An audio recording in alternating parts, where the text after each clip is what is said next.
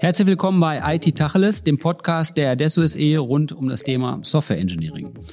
Heute reden wir mal gar nicht über so eine Hauptaktivität des Software Engineerings, sondern über ein Format, das wir, ich glaube, im Wesentlichen in frühen Phasen der Softwareentwicklung oder vergleichbaren Situationen einsetzen, nämlich über den Interaction Room. Zu Gast habe ich heute die Uta Hemann. Uta, sagst du einen Satz zu dir, was du bei Adesso tust und was dich zum Interaction Room verbindet? Ja, gerne. Ähm, okay, mein Name ist Uta Hemann. Ich bin aus der Log Microsoft bei uns, bin dort Managing Consultant ähm, und vor allen Dingen auch aktiv gerade in den IR-Formaten, in den Interaction Room Workshops, die wir auch anbieten und gern auch ähm, anfänglich bei Projektinitiativen, um einfach auch den Scope gut kennenzulernen. Genau. Prima. Das prädestiniert dich ja geradezu, heute mal den Interaction Room zu erklären. Und ich fange immer mit der Frage an, wie erklärt man das Thema? Also heute den Interaction Room, denn nachts um zwölf auf einer Party. Also wenn man nachts um zwölf auf einer Party gerne über einen Interaction Room redet. Genau, wenn man gerne drüber redet. Ähm, und dann würde ich das auch ungefähr so erklären.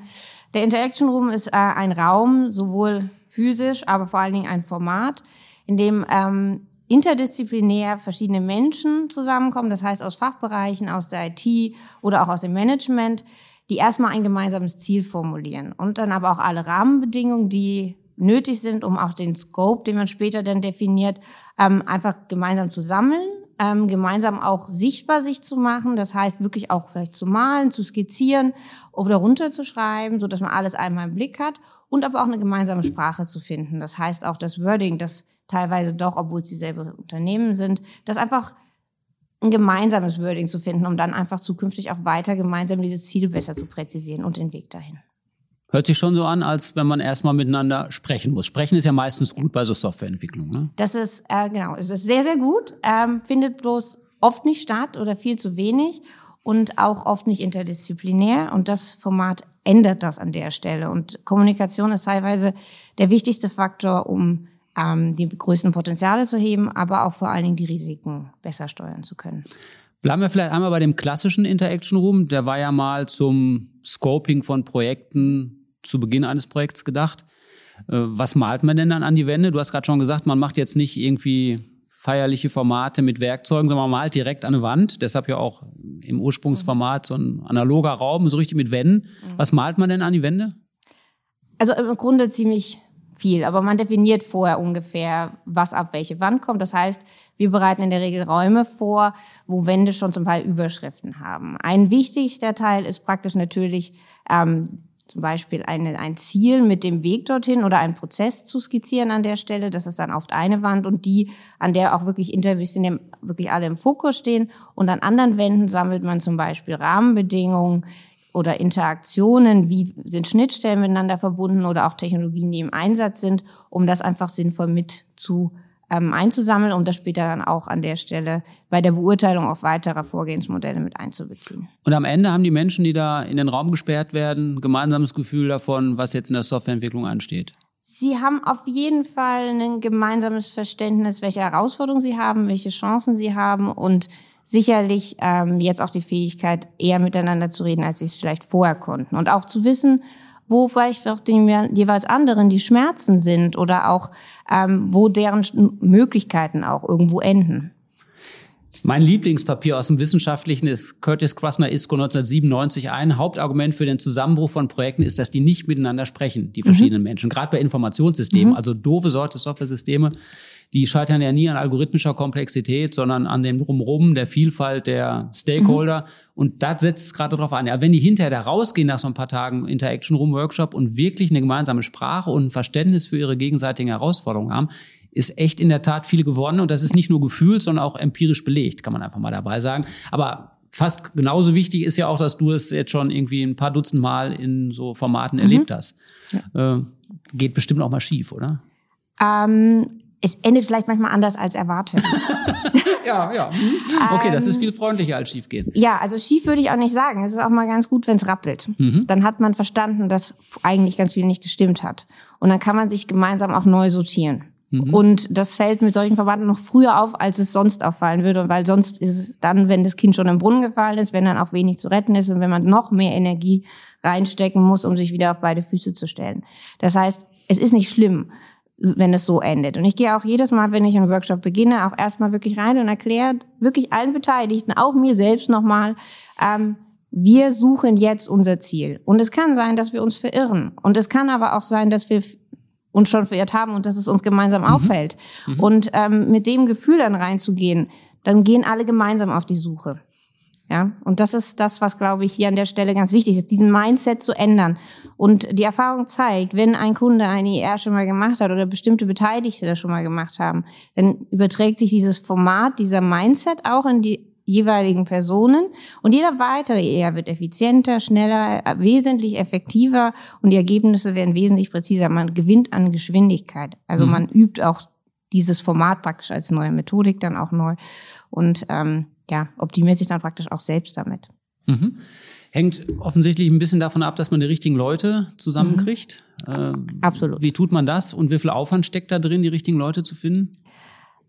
Das ist am Anfang etwas aufwendiger. Ähm, wir gehen natürlich auch als Adesso mit einer gewissen Erfahrung. Wir, wir wissen ja ungefähr grob, wie man auch benötigt auch. Und wir sagen auch, wir, sollen, wollen immer alle mit im Boot haben. Das heißt, wir wollen wirklich so einen Querschnitt durchs Unternehmen, aber auch aussagefähige Personen haben. Und das muss man dann auch mit dem Kunden gemeinsam entscheiden. Das heißt, wir gehen ja dann auch hin und sagen, okay, wir glauben, dass das und das sinnvoll ist und dann gehen wir mit dem Kunden dann durch und sagen, okay, das sind die Personen, die dann beteiligt sind. Und ähm, natürlich starten wir nicht in einen Workshop einfach, ohne uns vorbereitet zu haben. Nee, wir machen ja praktisch eine Art Kleinstinventarisierung. Wir versuchen erstmal das mhm. Unternehmen sinnvoll zu, versta zu verstehen, auch so historisch, auch zu gucken, was ist denn das Kulturgut. Und einzelne Kleinstinterviews machen natürlich an der Stelle auch Sinn. Wir versuchen das natürlich immer ein bisschen klein zu scopen, sind wir ehrlich, es kostet auch immer Budget und das muss natürlich auch irgendwo dazu passen. Aber auch diese Vorbereitung ist absolut dazu, ne? sinnvoll. Ne? Ich, hab, ich, ich kann mich erinnern, ich hatte einmal eine Situation, ich glaube, da war sogar ordentlich drüber nachgedacht, wer da alles reingeht in den Interaction Room. Und da waren jetzt zwei hochrangige Manager bei und mhm. die haben sich nicht darauf eingelassen, dass das so ein offenes, eher Brainstorming-artiges Format ist, wo mhm. jetzt irgendwie grundsätzlich mal jede Meinung gleich viel zählt und falsch und richtig nicht die richtigen Kategorien sind. Hm, und damit muss, ich musste mal einen rausschicken. Mhm. Das war zwar für den Moment des Interaction Rooms gut, aber für die Kundenbeziehung nicht. Hast du irgendwie, so hast schon mal erlebt, dass man mal Leute auch rausschmeißen muss, weil die einfach sich nicht an die Regeln halten und da so versuchen, alles zu dominieren? Ja, erlebt schon. Kannst du wahrscheinlich charmanter Leute rausschicken als ich, vermute ich mal. das würde ich gar nicht so sagen. Ich bin auch ein sehr, sehr konsequenter Mensch und ähm, ich sage dem Kunden dann auch, Sie haben mich doch auch eingekauft, damit ich Ihnen helfe. Und ähm, das tue ich natürlich auch mit einem gewissen Erfahrungsschatz. Und das lässt sich meistens aber kurz beim Kaffee zwischendrin klären. Mhm. Weil ich natürlich auch versuche, dann jemanden, der vielleicht dann auch tatsächlich mich ja oder das Format auch eingekauft hat und versuche nochmal darauf hinzuweisen, wir Sie haben jetzt investiert, nutzen Sie die Chance. Ja, ja. ist auch netter. Stimmt. Also, ja, aber ich kann auch Handys wegnehmen, Notebooks wegnehmen ja, ja. und kann auch mal jemanden kurz Das ist ja, das ist für die Leute ja eine Herausforderung. Ne? Die müssen auf einmal arbeiten. Die sitzen nicht da rum und konsumieren, sondern müssen genau. selber aufstehen, an die Wand treten und Dinge priorisieren, hinter Annotationen da dran kleben, was ihnen in bestimmten Dimensionen wichtig ist. Das ist ja nicht jeder gewohnt, das so zwei Tage am Stück mhm. zu machen, ohne zwischendurch sich von allem ablenken zu lassen. Das ist ja auch anstrengend auf jeden ja, Fall. Oder von Telcos, Meetings oder Co. rauszuhuschen und ja, ja, ja. das stimmt. Ja, man, man, kann das nur konsequent machen, bin ich bei dir. So, jetzt ist das ja das, ich, ich glaube ja, der Ursprungsscham war ganz massiv, dass das tatsächlich so analog und miteinander passiert. Jetzt haben wir mhm. ja dummerweise Corona. Mhm. Ich sage ja schon seit einem Jahr, in zwei Monaten ist vorbei. Ich denke, das stimmt auch. äh, immer noch, aber, aber in, in, dieser Zeit mussten wir uns ja irgendwie anders anstellen. Ja. Was gab es denn da für Kompensationsformate? Also ging der Interaction Room denn auch weiter im virtuellen? Ging er. Er ging weiter als Hybrid, als äh, voll virtuell. Auch das ähm, mit viel kleineren Gruppen, viel größere Räume. Also, dass man das dann auch noch mal ein bisschen kleiner gecuttet hat. Ähm, am Schluss galt es aber immer wieder zusammenzuführen. Eines der wichtigsten Faktoren des Interaction Rooms ist am Schluss dieses kompakte nochmal sich alles gemeinsam angucken, mhm. gemeinsam erklären. Und das lässt sich virtuell schon umsetzen. Das Zuhören klappt dann auch. Also da hat man dann wieder alle mit im Boot, da können sich das alle auch nochmal, die sollen sich ja auch gegenseitig erklären, dann hat man dann einzelne Sprecher, das funktioniert schon. Äh, bloß die Arbeitssessions müssen schon in kleinen Gruppen passieren. Und das gilt natürlich, das können wir durch, auch virtuell durch Moderation natürlich steuern.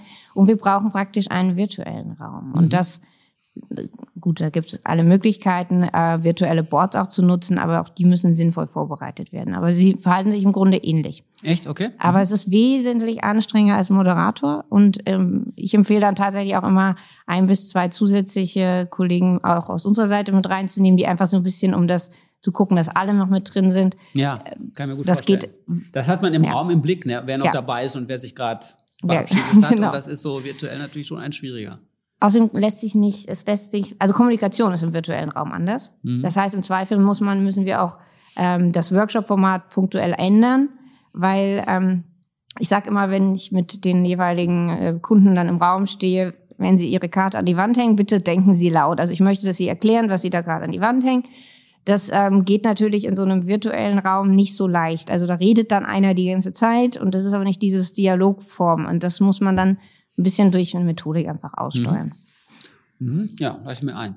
Lass uns nochmal auf die Varianten gucken. Also mhm. die Ursprungsversion war analog für Projektscoping. Mhm. Genau. Und danach nahm, brach der Interaction Room sich Bahn und ja. alles, was mit Wände bemalen und Annotationen verwenden zu tun hatte, hieß auf einmal Interaction Room. Ist danach aber dann mal kanalisiert, hast du jetzt und die Kollegen und Kolleginnen haben das kanalisiert, eine Reihe von Extraformaten rausgekommen. Ja.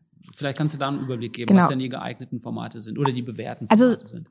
Vielleicht schicken wir noch mal vor dazu. Davor, der Interaction Room ist ja an sich ein Format, was jedes Mal neu kreiert wird. Es ist ein, ein Koffer von Werkzeugen, das an sich stimmig zusammenpasst, aber bei jedem Kunden ja individuell vorbereitet mhm. wird. Also dabei merkt man, er ist schon vorbereitet zum orchestriert werden. Also dass man ihn sinnvoll äh, praktisch zusammenführt. So, was passiert aber auch jetzt? Wir machen ja nicht nur reinste Entwicklungsprojekte, nur irgendwelche mhm. großen mhm. Java 1000 Mann-Tage Projekte, sondern es geht ja manchmal darum, dass man bei der digitalen Transformation unterstützt, dass man einzelne Businessprozesse digitalisiert, dass man vielleicht alt Tools ablöst oder dass man sich vielleicht auch ganz neuen ähm, ja, innovativen IoT- oder KI-Projekten widmet. Und ähm, diese Formate, wie der IR, muss dann einfach darauf abgestimmt werden. Und das heißt, ähm, ich selber komme zum Beispiel aus der Microsoft. Ähm, für mich habe ich praktisch einen, einen MIR, einen Microsoft IR entworfen, der einfach gerade bei der Transformation hin zu äh, Microsoft Solution Produkten einfach hilft. Aber es gibt natürlich auch Kollegen aus anderen Jobs,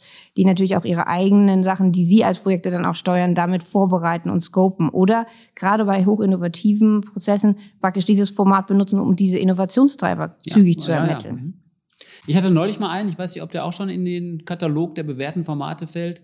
Das war so ein Interaction Room zur Identifikation von Maschinenlernverfahren mhm. oder KI-Anwendungsfällen. Mhm. Äh, den haben wir beim DFB gemacht. Mm, und der hat echt mal gezündet. Ja, das war jetzt Fußball dabei. Das ist vielleicht nochmal so ein emotionalerer Content, der auch viel Spaß macht. Mm, und da sind wir ganz schnell drauf gekommen, mit welchen Maschinenlernanteilen man denn da jetzt im Scouting oder in der Spielanalyse mhm. äh, zu Werke gehen kann. Und der Interaction Room hat dazu gedient, die erstmal zu sammeln, zu sammeln und dann auch zu priorisieren und mal drauf zu gucken, naja, hat man die Daten, auf denen man Maschinenlernen aufsetzen kann? Hat man irgendwelche Verhinderungsgründe? Da gibt's ja Datenschutz, mhm. ganz viel, was man, wo man immer drauf aufpassen muss. Oder auch Erklärbarkeit von KI-Anwendungen, die eine Rolle spielen. Aber da kamen dann so zwei, drei Dinge raus an Anwendungsfällen, die hinter allen Spaß machten. Das hat echt mal super gut funktioniert. Ich glaube, der Benedikt Bormann läuft genau. mit dem auch durch die Gegend. Mein Kollege hm. aus Frankfurt, ja. das ist so ein Format, wo ich jetzt am Anfang gedacht hätte, na, das ist jetzt eigentlich weit weg von diesem Scoping. Hm, aber im Grunde greift das Grundmotiv auf, dass du am Anfang gesagt hast, Leute zueinander zu bringen, die erstmal ihre Vorstellung abgleichen müssen. Mhm. Und gerade in so Gemengelagen und unsortierten Situationen ist das natürlich ein Instrument, das vielfältig Nutzen stiften kann. Absolut. Und das ist ähm, auch meine Erfahrung wir merken immer mehr, dass es nicht mehr die Zielsetzung ist, die wir da sauber ausformulieren, sondern vielmehr wir versuchen herauszufinden, was könnte denn die Zielsetzung sein, um das sauberer zuzuschneiden, um nicht mehr irgendwelchen irgendwas hinterher zu hecheln oder mhm. irgendwas umzusetzen, sondern viel stärker am Ziel es umzusetzen. Das ist bei meinen Microsoft Solutions dasselbe im Endeffekt. Wir wissen nicht, welchen Service wir brauchen beim Kunden. Deswegen versuchen wir mit ihm rauszufinden, was will er damit erreichen. Das heißt, eigentlich das Ziel wird nicht letztendlich im ER direkt formuliert, sondern es werden nur alle relevanten Informationen gesammelt, um dieses Ziel besser entscheiden zu können. Und das ist ja das, was wir am Ende dann auch dem jeweiligen Kunden dann auch aufzeigen, vorlegen und eine Empfehlung mitgeben. Wir betrachten ja noch viel mehr. Wir betrachten regulatorische Prozesse. Wir betrachten vielleicht auch Stimmt. bestehende mhm. IT-Landschaften oder IT-Strategien, die zu berücksichtigen sind oder auch neue Gesetzgebung, die irgendwann greifen. Das greift ja alles damit ein. Und das sammeln wir ja auch alles so in dem ER. Dafür auch die verschiedenen Wände. Und mhm. es gab oft so manche Aha-Effekte, die bei so Workshops aufgetreten sind, die wir dann einfach auch dort mitnehmen konnten, weil für uns ist es ja auch ein Mehrwert. Bei uns hilft das ja, das Unternehmen so gut zu verstehen, dass wir partnerschaftlich begleiten können zukünftig. Und das auch bei hochinnovativen Prozessen am Schluss. Mhm. Jetzt ist das Format ja erstmal branchenagnostisch, also kann man bei Banken, Versicherungen, ja. Manufacturing überall gleichermaßen anwenden. Ähm, ich, ich glaube, wir machen es konsequent so oder ihr macht es konsequent so, dass ihr sagt, neben demjenigen oder derjenigen, die das, den Interaction moderieren kann, muss auch immer noch einer dabei sein, der sich in der Branche auskennt, ja. in der man da hantiert. Mhm. Genau. Oder auch eine spezifische Technologie, die man sowieso oder, anstrebt. Oder, na, klar, ja. na klar, leuchtet mir ein, ja. ja. Ist ja auch nicht so ganz einfach. Ne? Wir haben es ja nicht grundsätzlich mal für alle möglichen Kunden, haben wir nicht mehr die Experten dabei. Also meine Erfahrung zeigt, wir ich habe manchmal auch einfach einen partnerschaftlichen Kunden, der dann praktisch an der Stelle mir so eine Person zur Seite stellt. Dann nehme ich noch einen, ähm, sagen wir mal, noch einen anderen Moderator von uns rein. Und vorher bereite ich mich auch auf ERS immer vor, dass ich mir im Hintergrund eine gewisse Architektengrüppchen hinter mir habe oder auch nochmal eine branchenspezifische Consulting-Trüppchen, so dass ich auch kurzfristig nach dem Workshop oder noch im Workshop mir auch immer nochmal kurze Rückfragen klären kann, auch intern. So kann man das kompensieren, weil unsere Welt wird schnelllebiger, wir müssen schnell mhm. da reagieren können und uns, unser Job ist praktisch, den Kunden an der Stelle auch schnell zu betreuen und zu begleiten. Und da haben wir jetzt einfach den Background und deswegen bereite ich mich auch genau immer so darauf vor.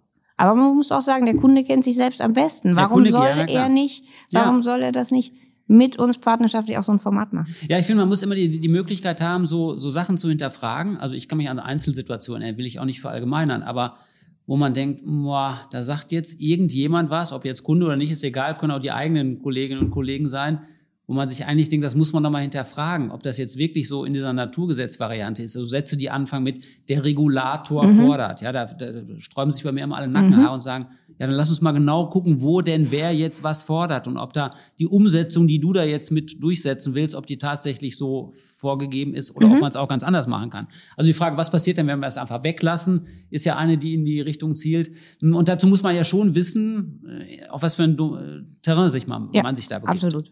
Und das ist ja auch, ich glaube, die auch vor allen Dingen die Rolle des Moderators an der Stelle. Ich sage dann immer so ein bisschen so salopp, meine Rolle ist heute, die dummen Fragen zu stellen. Sie mhm. müssen mir erklären, warum.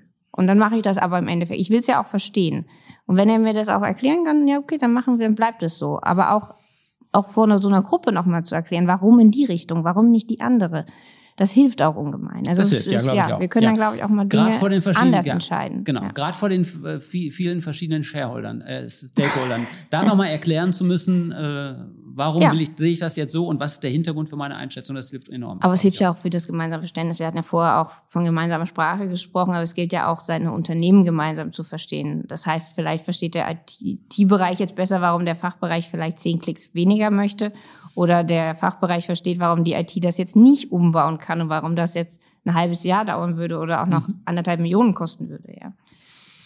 Jetzt hast du das schon oft angewendet. Hast du noch so ein paar Highlights aus konkreten Interaction Rooms, e-, egal welchen Formats, wo du sagst, das war mal so ein Ding, hm, das werde ich eine Weile mit mir mitnehmen und in der, im Hinterkopf behalten, für zukünftige Situationen, um für zukünftige Situationen gewappnet zu sein? Oder auch nur witzige Anekdoten rund um den Interaction Room?